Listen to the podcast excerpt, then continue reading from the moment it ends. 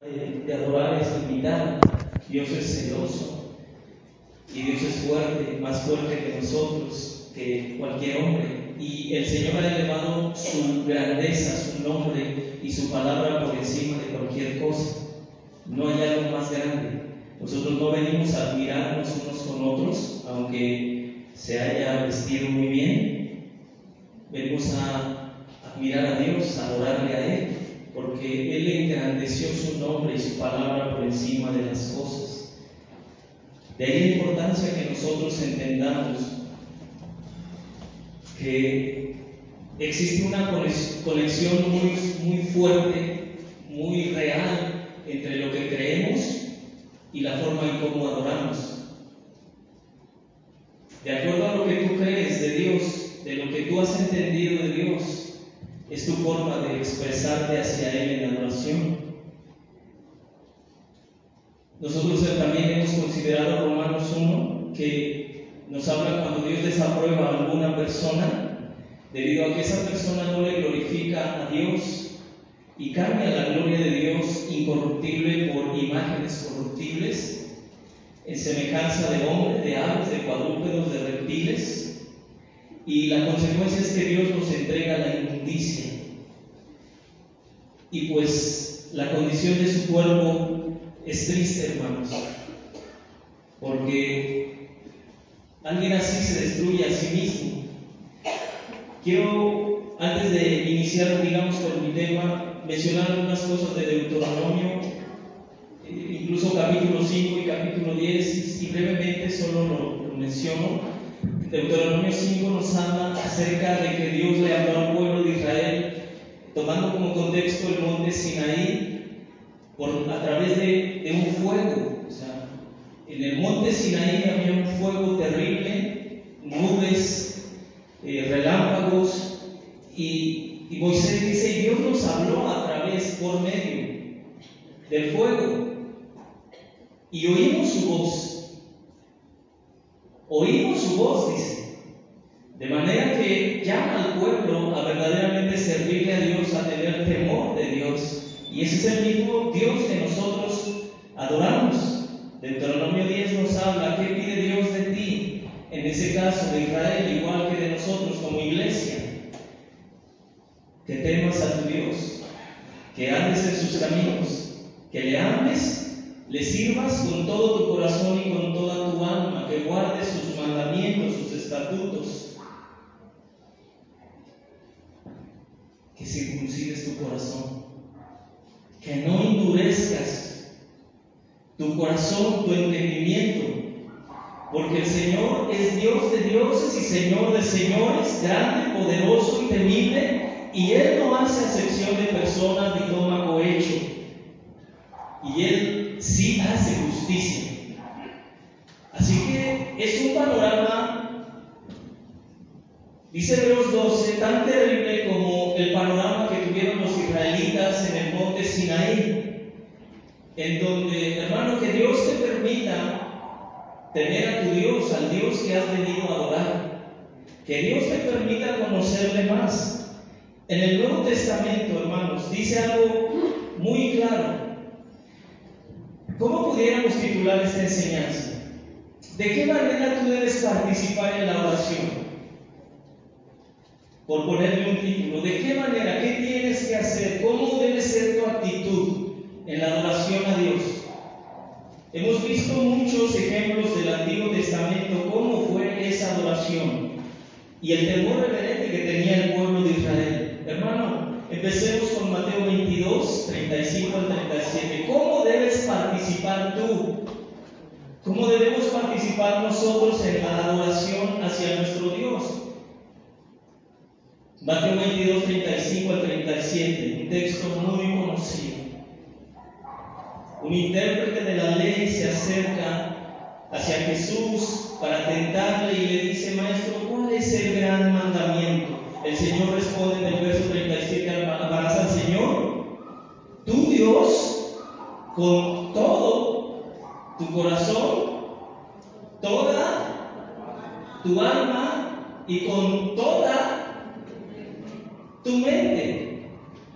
Juan 4:24, estuvimos analizando la adoración que Dios demanda de los verdaderos adoradores es que se hagan, se haga en espíritu y en verdad. Y vimos varias cosas que implican. ¿Qué significa el espíritu y en verdad? Ahora, ¿cómo debemos responder nosotros a este llamado de Dios? Que le adoremos y le amemos de acuerdo a su voluntad, de acuerdo a lo que Él establece en su palabra. ¿Cómo debemos responder a este mandato, a este llamado de Dios de adorarle de esa manera, de amarle de esa manera? Hermanos, es necesario que nosotros tengamos entendimiento, inteligencia espiritual. Hay cosas básicas que se mencionan en estos dos textos de Mateo 22 y de Juan 4, 24 en espíritu y en verdad, con todo nuestro corazón, con toda nuestra alma y con todo, toda nuestra mente. Implican muchas cosas, pero solo vamos a considerar algunas de ellas. Un aspecto debe ser con inteligencia. Amén. ¿Cómo debemos adorar a Dios? ¿Qué estás haciendo tú en este momento adorándole? Adorándole.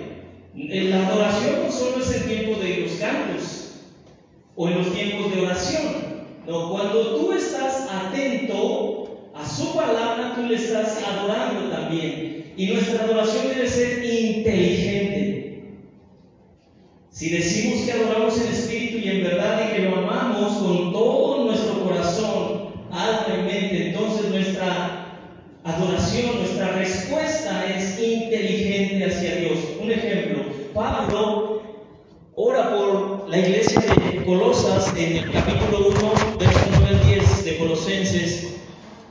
Por lo cual también nosotros desde el día que lo oímos, no cesamos de orar por vosotros, eh, oímos que se convirtieron al Señor y de pedir que sean llenos del conocimiento de su voluntad en toda sabiduría e inteligencia ¿Qué está pidiendo Dios para esa iglesia y para que nosotros estamos pidiendo por cada uno de ustedes? Sabiduría, inteligencia espiritual, para que andéis como es digno del Señor, agradándole en todo, igual que Hebreos 12, agrademos a Dios, sirvamos a Dios agradándole en todo, llevando fruto en toda buena obra y creciendo en el conocimiento de Dios Así que una necesidad para que nosotros respondamos en, verdadera adoración hacia Dios es que tengamos inteligencia espiritual. Así que punto número uno, necesitamos responder con inteligencia a Dios. ¿Cómo vamos a adorar a Dios? Con inteligencia espiritual. Segunda de Corintios 4:4 nos habla que el Dios de este siglo cegó el entendimiento de los incrédulos para que no les resplandezca la luz del Evangelio de la gloria de Cristo, el cual es la imagen de Dios, el Dios de este siglo, Satanás. ¿Cuál es este siglo? No se refiere a, este siglo que estamos viviendo, sino a toda la era humana hasta la venida de Jesucristo. Hermanos, el incrédulo, el que no ha creído en Cristo, a eso se refiere el incrédulo, el que no es no ha recibido a Jesucristo como su Señor, está ciego espiritualmente, sin inteligencia espiritual. Por eso se postra ante un pedazo de madera, un ídolo, ante un pedazo de yeso, porque no tiene inteligencia espiritual. Nosotros sabemos ante quién nos hemos acercado. ¿Y por qué lo sabemos? Porque dice la escritura en 2 de Corintios 4, 6, Dios mandó. Dios mandó que de las tinieblas resplandeciese la luz. Él es el que resplandeció en nuestros corazones. Así que si Él resplandeció en nuestros corazones, para que veamos la gloria de Él la faz de Jesucristo, entonces nuestra adoración debe ser inteligente, de acuerdo a lo que Él ha resplandecido en nuestros corazones. Nuestro corazón no puede estar ajeno a la adoración. Tu corazón no puede estar ajeno en este momento a la predicación de la palabra de Dios. Si tu corazón o tu mente o tu alma está ajeno a lo que estamos aprendiendo en esta mañana o en el tiempo de las alabanzas, significa que tal vez esa luz que Dios manda que resplandezca en nuestros corazones no haya resplandecido. Si hay cosas más valiosas en este momento para ti, es probable que no haya Dios mandado que resplandezca la luz del Evangelio y te distraes con facilidad. ¿A qué me refiero? Hace un momento sus hijos de Alex estaban jugando luchitas con sus peluches. Y me empecé a distraer. E inmediatamente dije, no, estoy adorando a Dios. Y así te puede estar pasando en este momento. Si tu mente, tu corazón se está retirando, es probable que tú no estés adorando en espíritu y en verdad, con todo tu corazón, alma y mente al Señor, no le estés amando. Cuando tú dices que adoras a Dios, el amor debe ir o ser parte de tu adoración es porque le amas, no porque alguien, el que está a mi lado, está haciendo esto o aquello. El que está a mi lado levantó las manos y, y, bueno, yo también, quién sabe por qué lo hago, pero yo levanto mis manos. Hermanos, no. Es porque resplandeció la luz del Evangelio en nuestros corazones y tenemos entendimiento espiritual. Y sé que lo hago como una muestra de que me rindo a Dios. ¿Por qué inclino mi cabeza? Pues es que lo hizo el de la derecha yo también. No, no, hermano, no es suficiente. Eso, eso no es adorar en espíritu y en verdad. ¿Por qué estoy atendiendo? Pues es que me trajeron. No, eso no es. ¿Por qué estoy aquí escuchando? Pues es que ya me dieron un codazo. No, eso tampoco es que estés adorando al Señor. Es que el edecán me dijo que me mantuviera despierto. Tampoco eso es adoración, hermano. Si tú vienes y te duermes, no estás adorando al Señor. Hermanos, 1 Corintios 2.14, el hombre natural no percibe las cosas que son del Espíritu. No, no las puede entender. Le es una locura. ¿Tanto tiempo hay que estar en ese lugar? ¿Y por qué tantas horas? Es una locura. ¿Cómo que alguien llamado Hijo de se subió a una cruz voluntariamente para cargar tus pecados y entonces perdonártelos y tú con creer en Él entonces ya eres perdonado y eres declarado justo y estarás en el reino de los cielos? Oye, es muy fácil, ¿no? Hermano, el hombre natural, el incrédulo, le es una locura esto.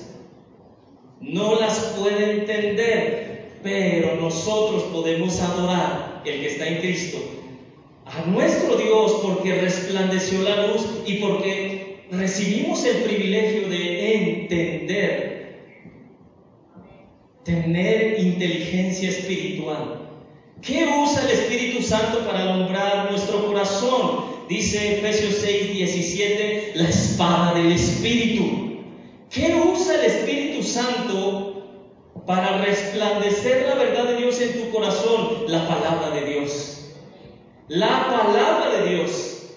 Y si este es un momento en el cual tú estás ante ese privilegio de ser resplandecido en tu corazón por la palabra de Dios, que es espada del Espíritu, y estás desatendiendo, tú no estás adorando o no has entendido de qué manera debes estar adorando. ¿Qué nos hizo renacer? Dice el apóstol Pedro en su primera carta y el verso 23, siendo renacidos no de cimiento incorruptible, sino de incorruptible por la palabra de Dios que permanece. Hermano, si alguien ha sido resplandecido por la palabra de Dios, por el poder del Espíritu y ha entendido el Evangelio, eso permanece. Eso no se va a terminar. Nunca va a poder decir, creo que renuncio al cristianismo. Por ahí escuché algo en internet de un hombre que escribió muchas alabanzas para Gilson. Creo que ya no soy cristiano. No, es que si él muere sin Cristo o alejado de la iglesia, nunca fue cristiano. Nunca fue. Porque la palabra de Dios que nos hizo renacer es poderosa y podemos permanecer para siempre. Ella, su palabra, permanece para siempre en nosotros. ¿Qué hace la diferencia? Un ejemplo, la parábola del sembrador en Mateo 13 nos dice que el sembrador salió a sembrar y cayó la semilla en diferentes terrenos. Hermanos, solo quiero enfatizar esto, el verso 19 de Mateo 13. Cuando alguno oye la palabra del reino, dijo Jesús, y no la entiende, Si en esta mañana alguno no entiende la palabra del reino, vea la causa. Viene el malo, la arrebata y por lo tanto, aunque haya sido sembrada en su corazón la palabra de vida y es quitada porque no la entendió, no va a haber fruto, no va a haber vida cristiana y por lo tanto no va a haber una adoración genuina hacia Dios. Aunque esa persona pudiera estar viniendo muchas veces a la congregación, si el malo arrebata esa semilla, no va a tener fruto porque no hubo entendimiento. El verso 23 dice, el que fue sembrado en buena tierra, este es el que oye. Que Dios te conceda oír en esta mañana, hermano que Dios te conceda oír, si tú no estás en Cristo, la verdad del Evangelio. Este es el que oye y entiende la palabra. Y entonces, ¿qué va a suceder? Da fruto y produce al 100, al 60, al 30 por uno. ¿Cuál es la diferencia? Los dos oyeron. ¿Cuál es la diferencia? Que uno no entendió ¿Cuál es nuestra oración? Dales inteligencia espiritual para que nuestra adoración sea inteligente y no cometamos el error de no saber, como Juan 4 menciona Jesús a la mujer samaritana, vosotros adoráis lo que no sabéis, cuando se refirió a la adoración de los samaritanos.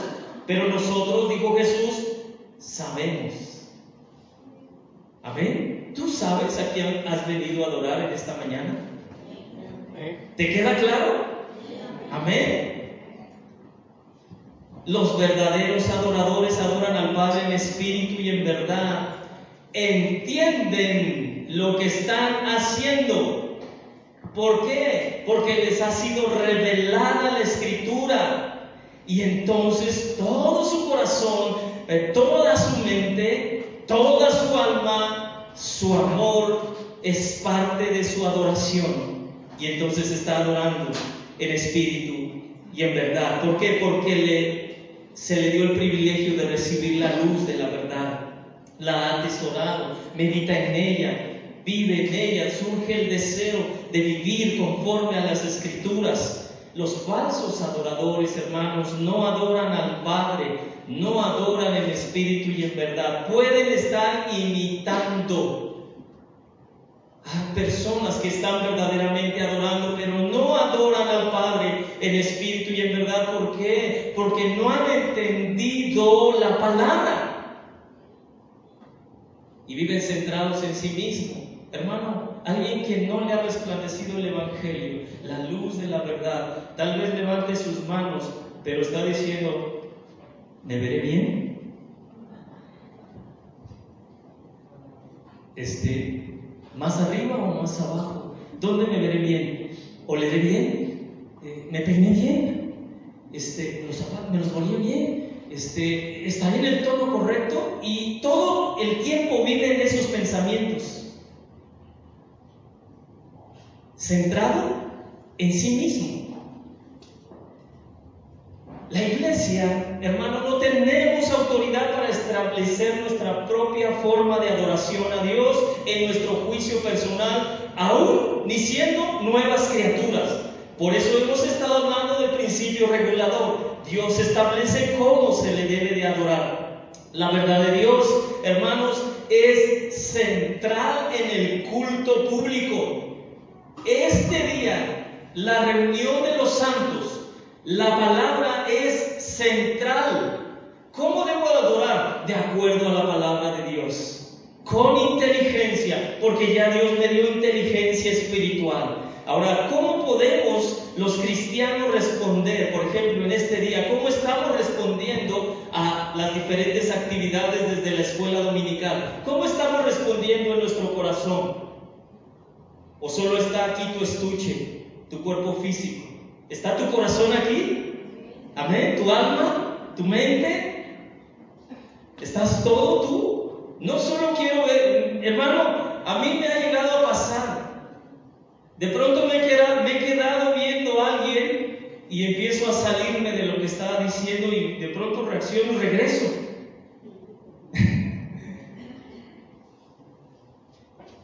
Porque sé que es importante la palabra de Dios. Un ejemplo, Nehemías 8, 1 al 3. Un ejemplo claro de cómo debería ser nuestra actitud. Nehemías 8, 1 al 3 se juntó todo el pueblo después del regreso de la cautividad, se construyó el templo otra vez, Zorobabel, Esdras y ahora Nehemías están ahí después de levantar las murallas. Se juntó todo el pueblo como un solo hombre en la plaza que está delante de la, de la puerta de las aguas y dijeron a Esdras, el escriba, que trajese el libro de la ley de Moisés, la cual Jehová había dado a Israel. ¿Qué es lo que trajeron? El libro de la ley que Jehová había dado a Israel. ¿Qué debemos traer nosotros en la predicación, en nuestra adoración? La palabra que Dios nos ha dado. Amén. ¿Sí está aquí todavía? El sacerdote trajo la ley delante de la congregación. Así que es nuestra responsabilidad que sea la palabra de Dios traerla delante de ustedes, así de los hombres como de mujeres y de todos los que podían que, hermanos, todos los que podían que entender.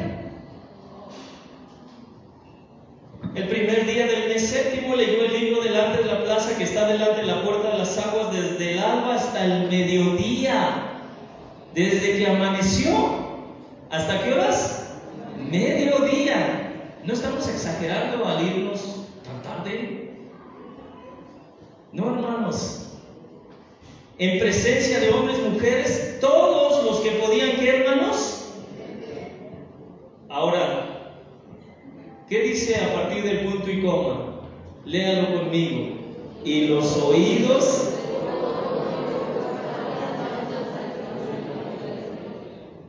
Eso fue en aquel tiempo, los judíos que regresaban de la cautividad. Oídos en esta mañana están atentos porque es parte de tu adoración y es parte de lo que va a hacer que tu adoración sea más profunda a Dios por el conocimiento de la palabra escrita. Sus oídos estaban atentos. Verso 6. Bendijo entonces Esdras a Jehová Dios grande y todo el pueblo respondió, amén, amén, alzando sus manos.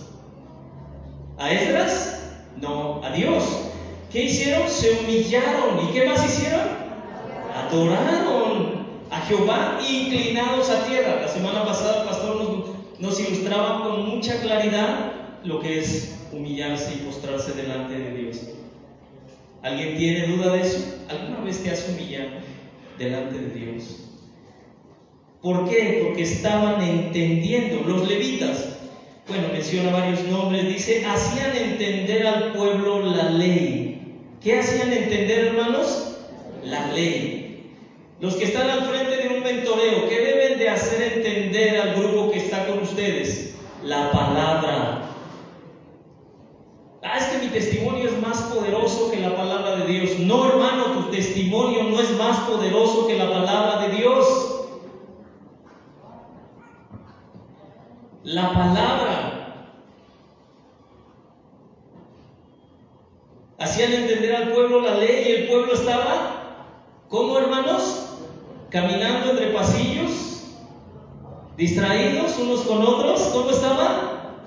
Atentos en su lugar y leían el libro de la ley de Dios, cómo necesitamos oír la ley claramente. ¿Y qué ponían ellos? el sentido, de modo que entendiesen la lectura. Estaban atentos, poniendo el sentido. Eso es adoración, hermanos, en el culto dominical. Nehemías, el gobernador y el sacerdote Esdras escriban, los levitas, hacían entender al pueblo cuál es nuestra responsabilidad, ayudarle a usted a entender la palabra de Dios. Y dijeron a todo el pueblo, día santo es a Jehová nuestro Dios, no os entristezcáis ni lloréis, porque todo el pueblo lloraba oyendo las palabras de la ley. ¿Por qué? Porque después de 70 años de cautividad, era lógico que tuvieran esta emoción, este sentimiento, que es el siguiente punto. Pero tenga calma, el pueblo entendía la palabra de Dios, adoraba a Dios ponía atención, se humillaba e incluso lloraba, porque había una, un entendimiento, una inteligencia espiritual que Dios les concedió. Así que conocer la verdad de Dios nos lleva a tener cuidado incluso en las alabanzas que vamos a cantar. Porque si esa alabanza X que a mí me gusta no proclama una verdad de Dios, es probable que no le esté dando la gloria a Dios. Pero es que está muy padre el ritmo.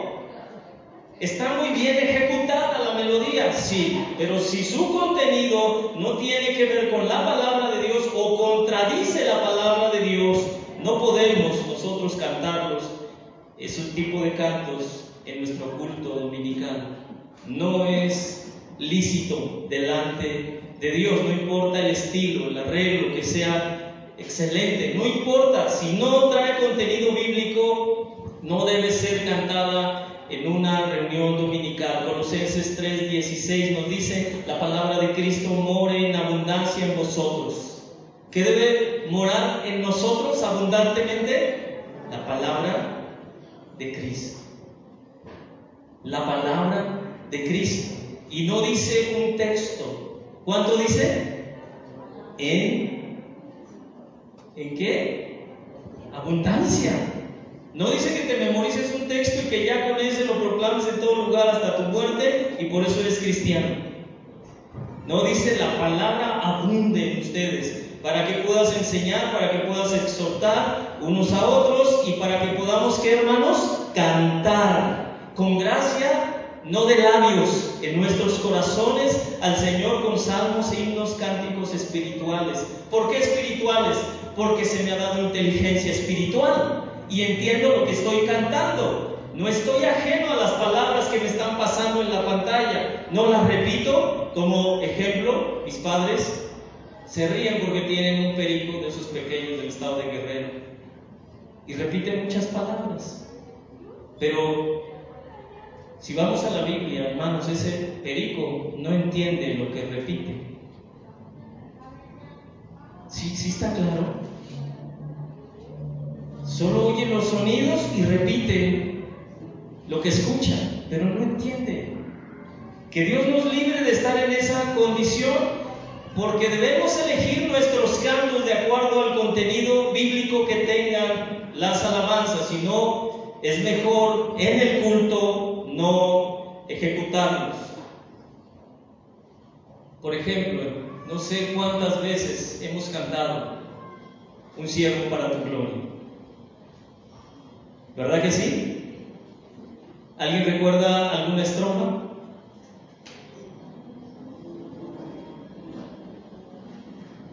¿El coro? Y es genuino de tu corazón que tú estás diciendo que ponga en ti la mente de Cristo o solo porque está pasando la letra en la pantalla. Eso es lo que queremos rescatar de nuestros corazones. Que tú realmente digas esto es una oración.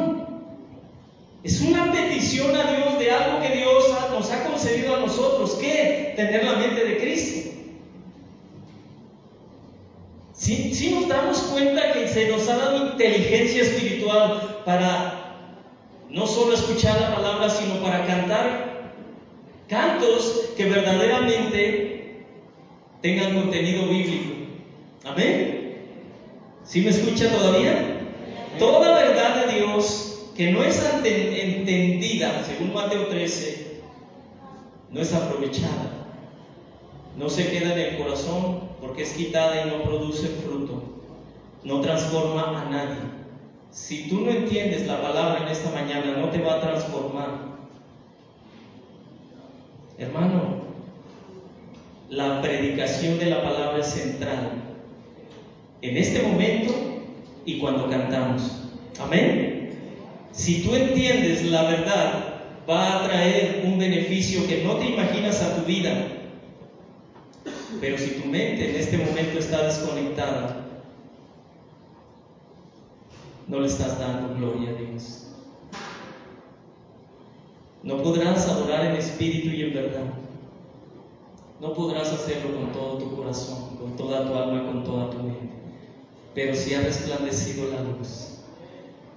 Amén. Tú tienes inteligencia espiritual. Amén. ¿Cuál es la siguiente respuesta que debemos considerar? Nuestra respuesta emocional. ¿Cuál fue la primera? Nuestra respuesta inteligente. Amén para adorar a Dios de manera inteligente. Ahora nuestra respuesta emocional. Ahora, si va a ser conforme a la palabra, entonces no debo mostrar ninguna expresión emocional.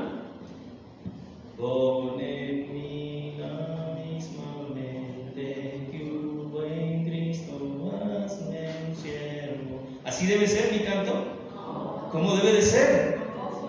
Con gozo, con expresión, con emoción. Pon en mí la tus emociones participan. Amén.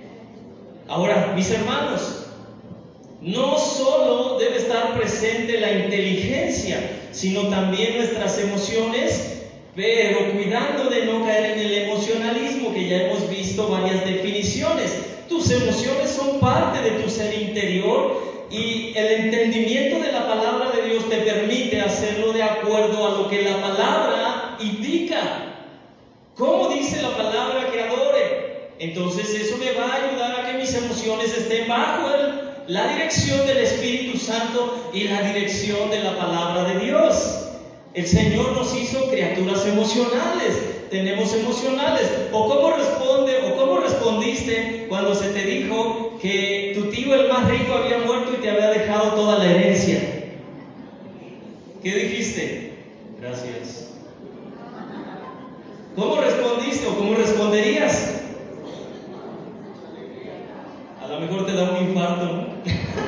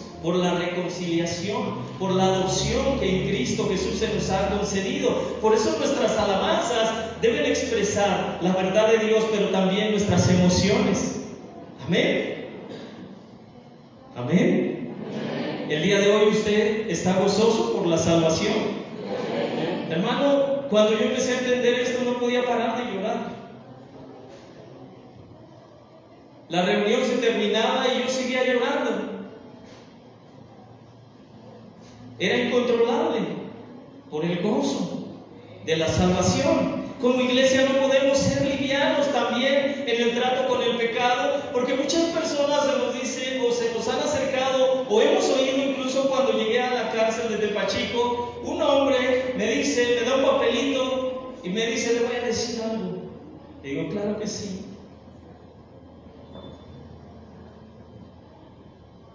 Mejor ayúdeme en mis necesidades y déjeme, deje de estar diciendo que soy culpable de todo. Y eso puede ser, en cierta manera, entendible, lógico, por la condición en la que viven a veces. Pero por la circunstancia que tú te quieras imaginar, es que mis padres me maltrataron. Es que mi esposo, mi esposa hizo esto contra mí. Y es que si usted hubiera visto el duro trato en mi niñez.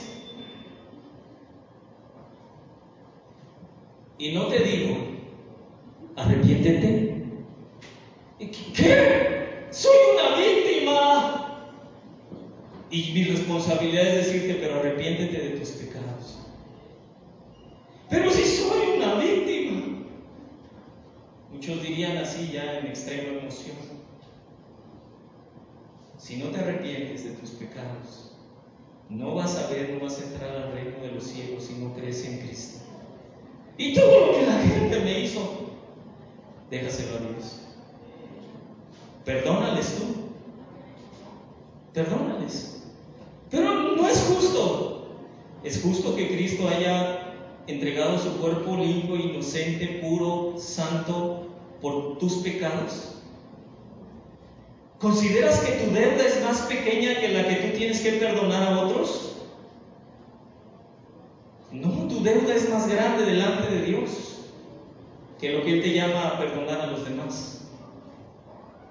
Eso significa que entonces tienes que aprender a ver la viga de tu ojo y olvidarte de la paja del ojo de tu hermano. En, en un sentido de estar juzgando. Entonces parte de lo que nosotros tenemos que hacer como iglesia es mostrarte a ti, porque Dios nos lo está mostrando a nosotros, en nuestra persona, la, miseria del pecado en nosotros. Y si te dejas arrastrar por ese deseo pecaminoso que de pronto se despierta en ti, te puede llevar a una miserable condición y necesito estártelo diciendo continuamente, el pastor David, el pastor Mate, necesitamos decírtelo, porque es un mandato de Dios. No podemos hacer pequeño el pecado y decir no es tan grave, porque en la medida que tú dices es pequeño mi pecado, en esa medida va a ser tu adoración pequeña. En esa medida tu adoración y tu amor por el Señor va a ser pequeño. Que Dios te permita ver la miseria de tu pecado en ti. Porque es hasta cómodo ver el error en otros. Es fácil. Y nuestro juicio a veces es duro contra los demás. Pero de pronto se trata de ti y ves tu pecado pequeño. No es tan grave. Lo que los demás hicieron sí merece la muerte. Que los queden vivos. Pero yo, yo, pues mi pecado es pequeño. Esa es una actitud farisea. Que se veían sabios, santos, en su propia prudencia, en sus propios sacrificios. Y por lo tanto no tenían necesidad de un Salvador. Hermano, si disminuimos la gravedad del pecado en las predicaciones, también se va a disminuir la adoración a Dios. Vine a adorar a Dios.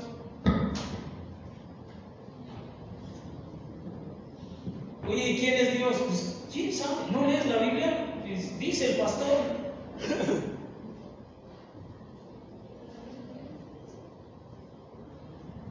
Hermanos, si tú entiendes la gravedad de tu pecado, tu adoración, por la gratitud, por querer agradar a Dios, va a ser como ni te imaginas.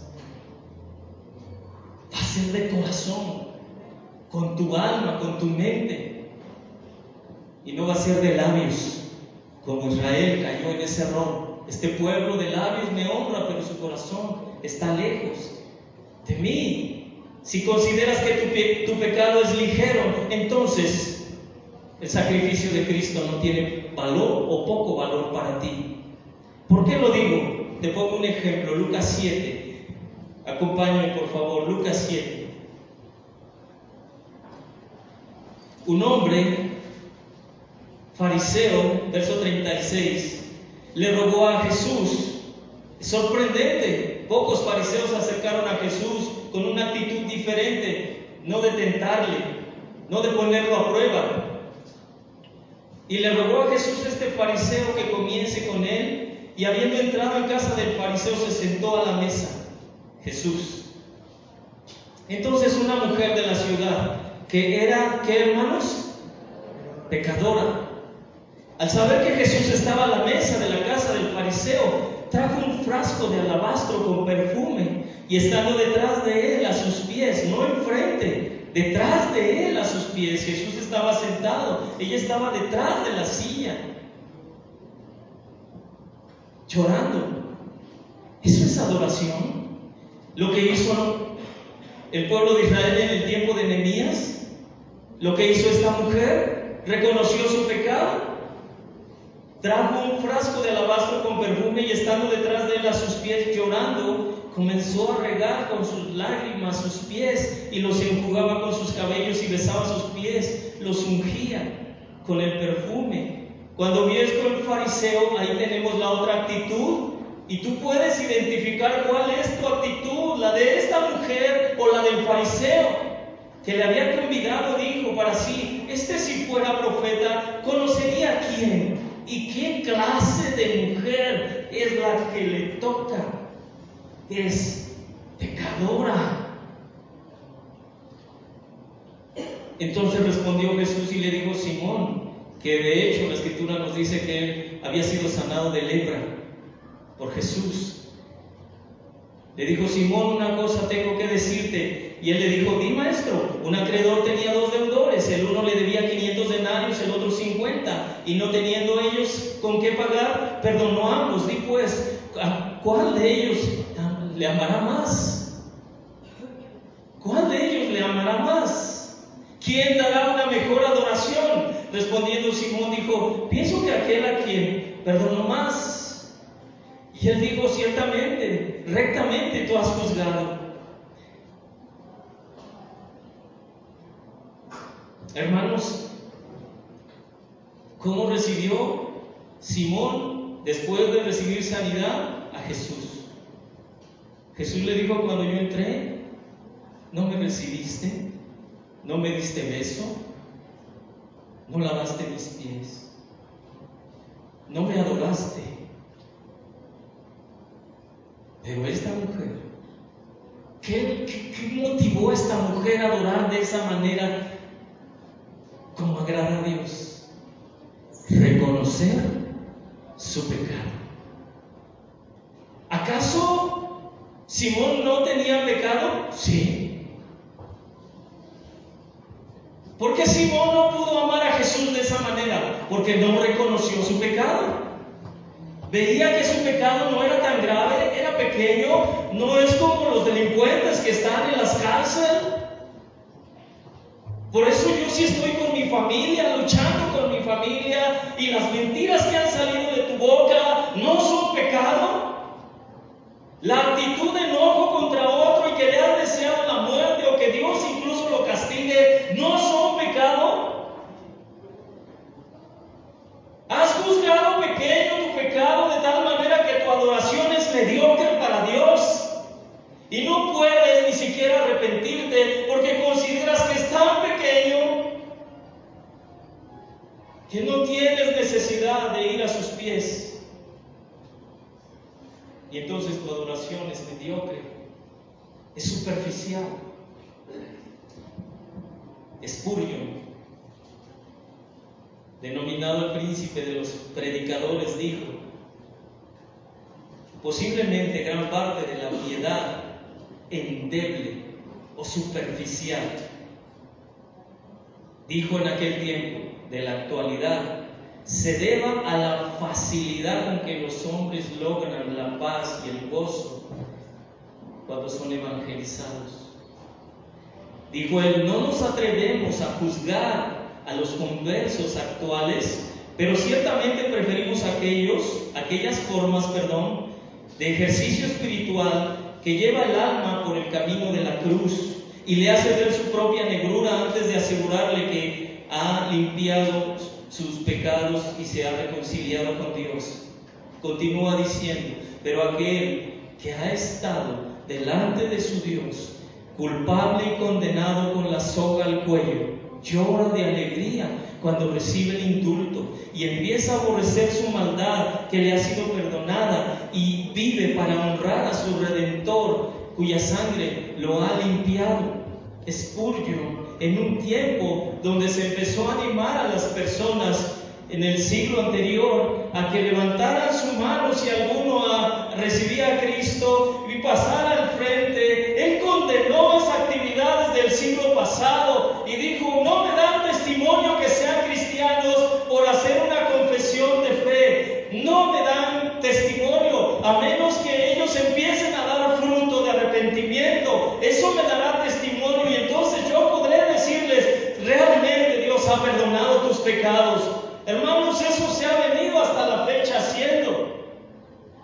Ya confesaste a Cristo, tus pecados han sido perdonados. No es verdad, hermano, a menos que esa persona dé testimonio que aborrece sus pecados y que ama la santidad y empieza a crecer, ama a Dios, ama su palabra, está atento a la palabra, escudriña la palabra, va en oración en busca de su Salvador, quiere conocerle más. Su adoración es genuina de corazón, no porque la persona de al lado lo esté haciendo de una manera X, le imite. No, hermanos, el verdadero adorador no imita a nadie, surge de su corazón esa adoración, esa alabanza, aunque las palabras estén escritas, las está entendiendo y adora a Dios. Y llora en la presencia de Dios cuando es quebrantado porque Dios le muestra su condición miserable y su necesidad de ser perdonado. No es algo nuevo que se esté diciendo en este púlpito acerca de que la confesión de fe no es suficiente. Desde el tiempo, desde el siglo pasado se empezó a mencionar. Y es probable que algunos lo hagan de corazón y, de manera genuina, y den fruto, porque recibieron la palabra. Pero si alguien no da fruto, no ha recibido la palabra, entonces sus pecados no han sido perdonados. En ese mover, nuestras emociones se manifiestan.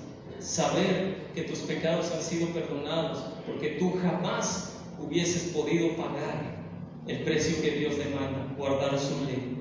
Nadie se puede justificar guardando su ley de Dios. La emoción que se produce por saberte hijo de Dios cuando eras enemigo de Dios y que Dios había determinado derramar su ira sobre ti. Al saber que ahora eres hijo de Dios, surge emoción, gratitud, alabanza genuina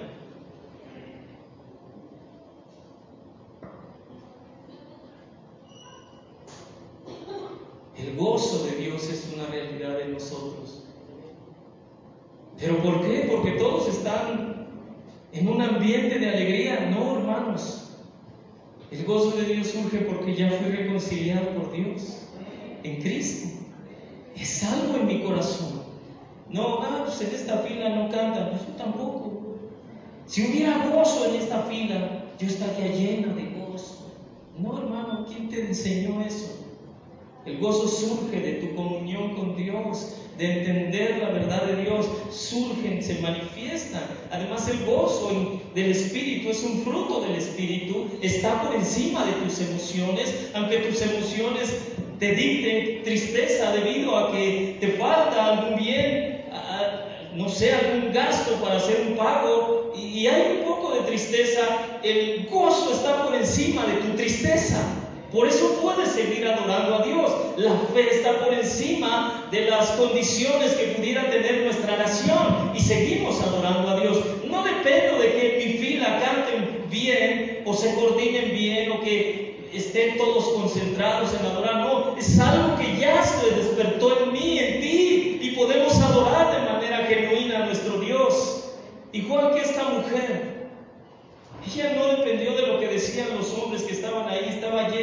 de fariseos. Esa casa, a ella no le importó. Ella adoró, expresó sus emociones. Amén.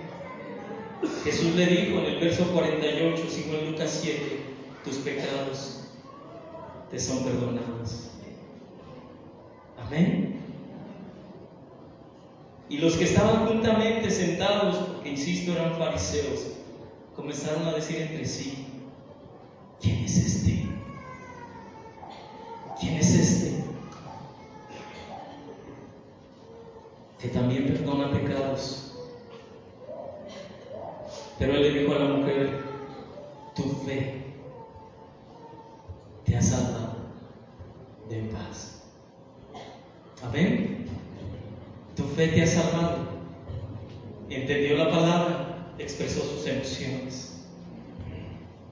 reunión dominical, hermano, es lo mismo que no vengas a una reunión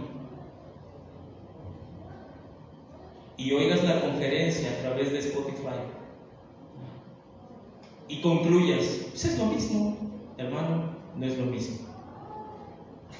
No es lo mismo. Quiero decirle algo, no creo, en mi opinión personal, que la presencia de Dios se grabe en la predicación.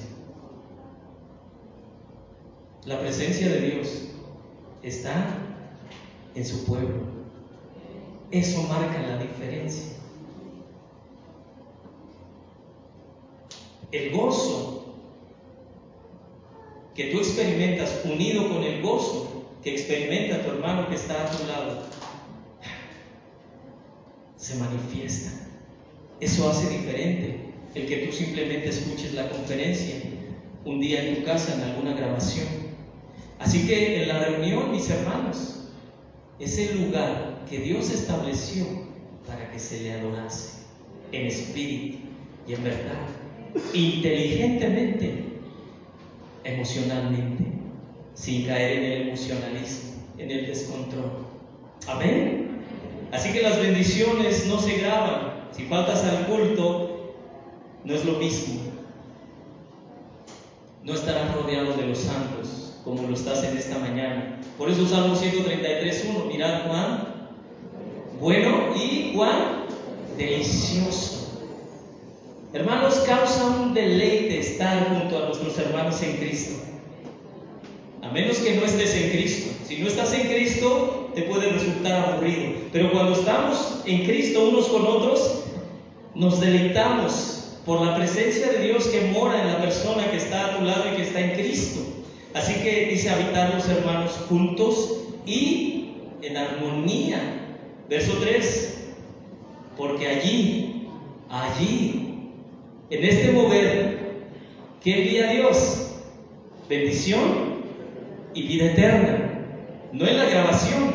Amén. En este mover de Dios en la iglesia es donde entendemos, nos emocionamos y en este ambiente podemos correr el riesgo entonces de extraviarnos en el emocionalismo.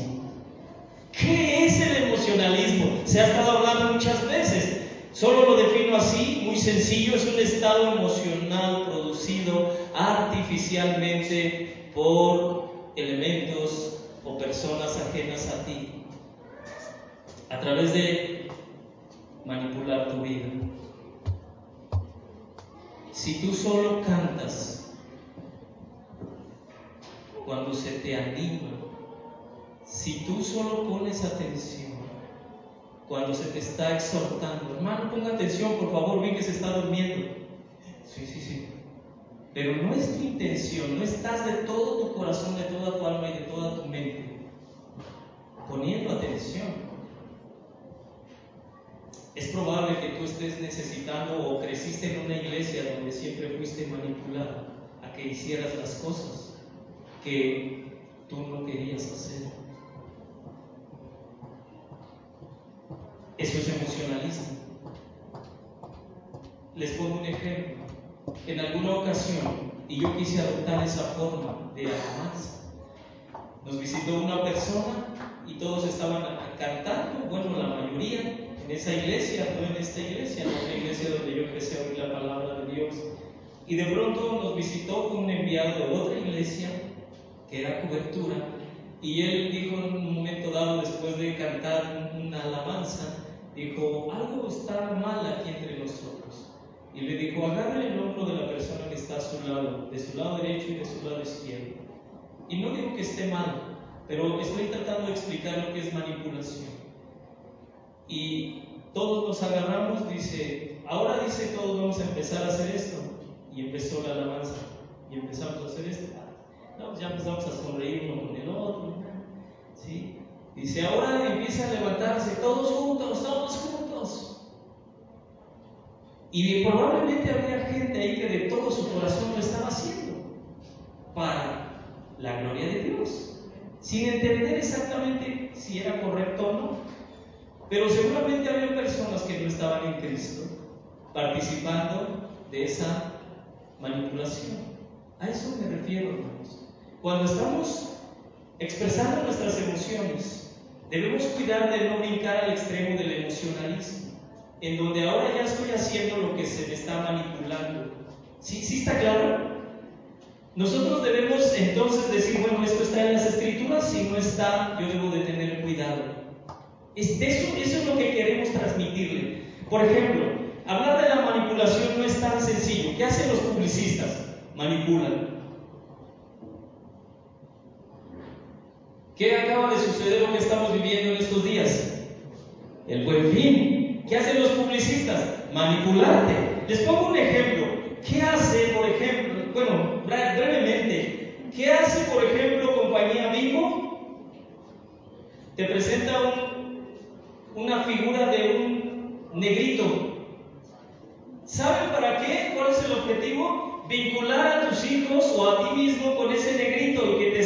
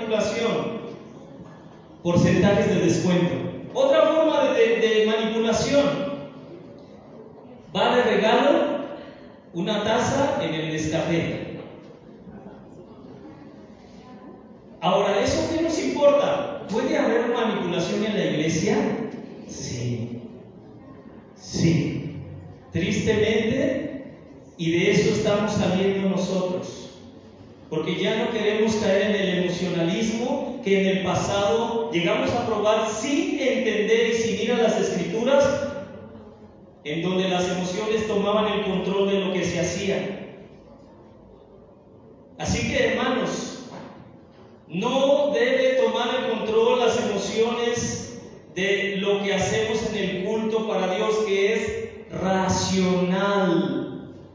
¿Cómo es el culto? Este es nuestro culto racional, inteligencia espiritual dada por Dios en su palabra, expresando nuestras emociones. Amén. Por último, tengo que dejar varias cosas. ¿Cómo respondemos? ¿Cómo respondemos, hermanos, ante la belleza de Dios? Nuestra adoración también conlleva que nosotros podamos disfrutar la belleza. ¿A qué me refiero? Ejemplo, cuando se ejecuta una alabanza y se hace de manera hermosa, rítmica, la melodía estuvo bien, el que cantó, cantó a tiempo, todo se hizo bonito, en tono. Y nosotros podemos admirar esa belleza. ¿Cuál es el error que no debemos de cometer, hermano? Estoy sintetizando ya todo. El error que pudiera o se ha cometido en algunas iglesias, incluso en nosotros, es admirar esa belleza de la ejecución. Admirar la belleza del que está ejecutando algún instrumento. Admirar al predicador porque está hablando con mucha elocuencia. Al que está orando porque lo hace muy bien y, me siento bien. Y en ese sentido tú te limitas como iglesia a admirar a la persona, a admirar el instrumento y disfrutas de ese momento bello. Pero ¿cuál es el error y cuál es el llamado de Dios? Que tu alma, tu corazón y tu mente estén enfocado en Dios. ¿Por qué? Porque si alguien ejecuta bien un instrumento, si alguien ora bien, si alguien predica elocuentemente, es porque Dios le ha dado a esa persona la capacidad de hacerlo. Y no podemos nosotros quedarnos en admirar únicamente a la persona, al instrumento, sino debemos aprender a ver a Dios detrás de esa persona. Dios está usando a esa persona y entonces mi alabanza, mi adoración es para Dios que le ha dado a esa persona una capacidad que estoy admirando. Y no me quiero con admirar al hombre, porque si no estamos adorando al hombre,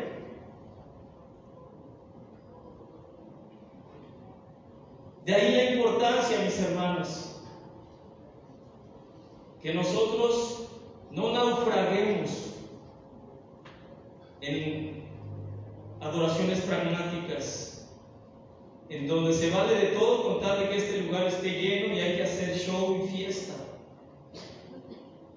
sin considerar si Dios lo ha determinado en su palabra, pero si vamos a llenar este lugar, no importa, haz lo que sea. Hermanos, no podemos limitarnos a admirar al ser humano, al que toca el instrumento.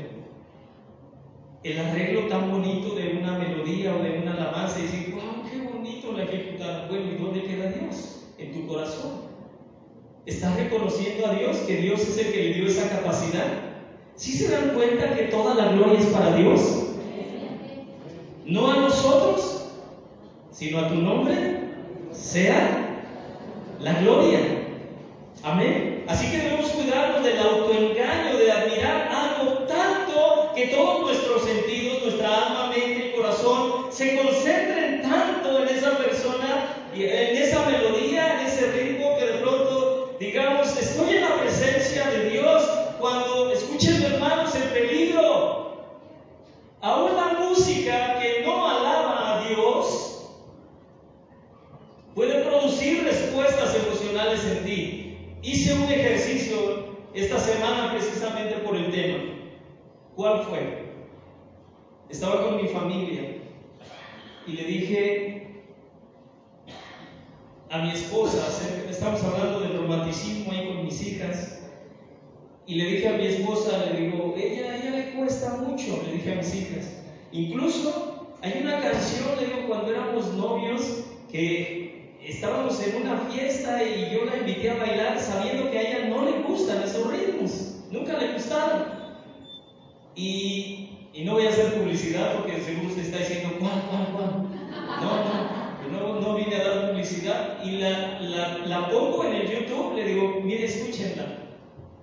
Y cuando le empezamos a oír, yo quería hacer ese ejercicio, porque me he estado preguntando, hermanos, ¿qué se produce con lo musical aunque no sea ofrecido a Dios? Y que la pongo y inmediatamente empecé a sentir unos escalofríos así de... porque me acordé de aquellos momentos que bailé con mi novia, que es mi esposa. Y, y algo se empezó a mover en mi interior. Y dije, Señor, Debo cuidar al adorarte, entender que la música no siempre es ofrecida a ti. Y si un ritmo fue ofrecido para satisfacer la naturaleza carnal como el reggaetón, yo debo descartarlo de mi vida, aunque tenga letra cristiana porque se despiertan emociones así medias raras. Hermano, yo me confundí en ese momento y dije, no estaré en la alabanza sintiendo lo mismo y creyendo que te estoy adorando, pero solo es la música la que está, lo que está produciendo esto, porque estoy admirando esa belleza, porque Dios nos hizo capaces de admirar la belleza. Aún el incrédulo, el no creyente, admira una ejecución de, una canción.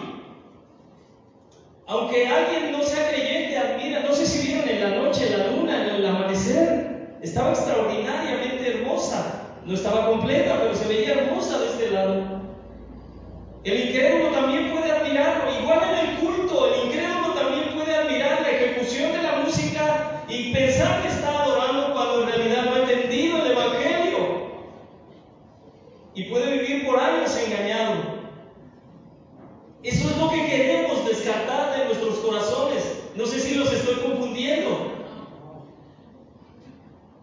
Pero esa emoción que se despertó al oír esa música por la ejecución que, en aquellos años me encantó y que otra vez se despertó en mí, dije, no estará sucediendo lo mismo en la iglesia.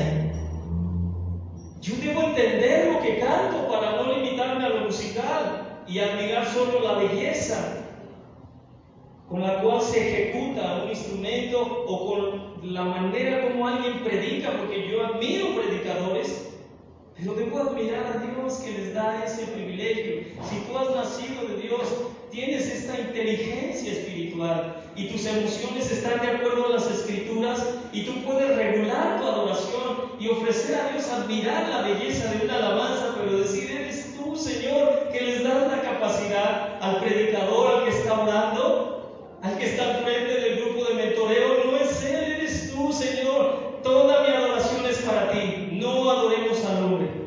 Amén. Son elementos básicos de nuestra adoración. Termino con esto. Hermanos, hay una tensión saludable en la iglesia. Tensión saludable. No debemos caer en el extremo del legalismo, pero tampoco debemos irnos a la mundanalidad, con tal de que nos guste lo que se haga en el culto racional ofrecido a Dios. No, son dos extremos que debemos de cuidar. Confiemos en la palabra de Dios y actúa con responsabilidad al adorar al Señor que te ha llamado por medio de Jesucristo. Hermano, el creyente nunca va a lograr una adoración perfecta como los ángeles en los cielos. Nunca. Siempre va a haber algo en nosotros debido a nuestra naturaleza corrompida y carnal. Siempre va a haber algo que va a ensuciar una adoración perfecta que Dios demanda, pero necesitamos encontrar el balance bíblico para adorar a Dios cuando nos reunimos como cuerpo de Cristo y darle la gloria a Él y solo a Él. Solo a Él. Tenemos entonces que luchar con la tensión de darle a Dios una adoración excelente, no perfecta, mientras nos cuidamos de no convertir el culto en una sala de espectáculos, donde la creatividad artística de los ejecutantes viene a ser nuestro centro de atención.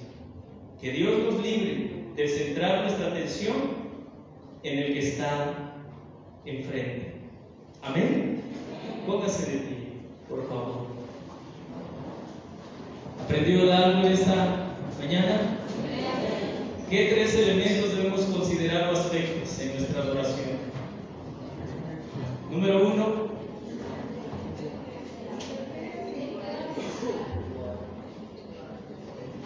tenemos inteligencia espiritual por la palabra de Dios. Podemos adorar con inteligencia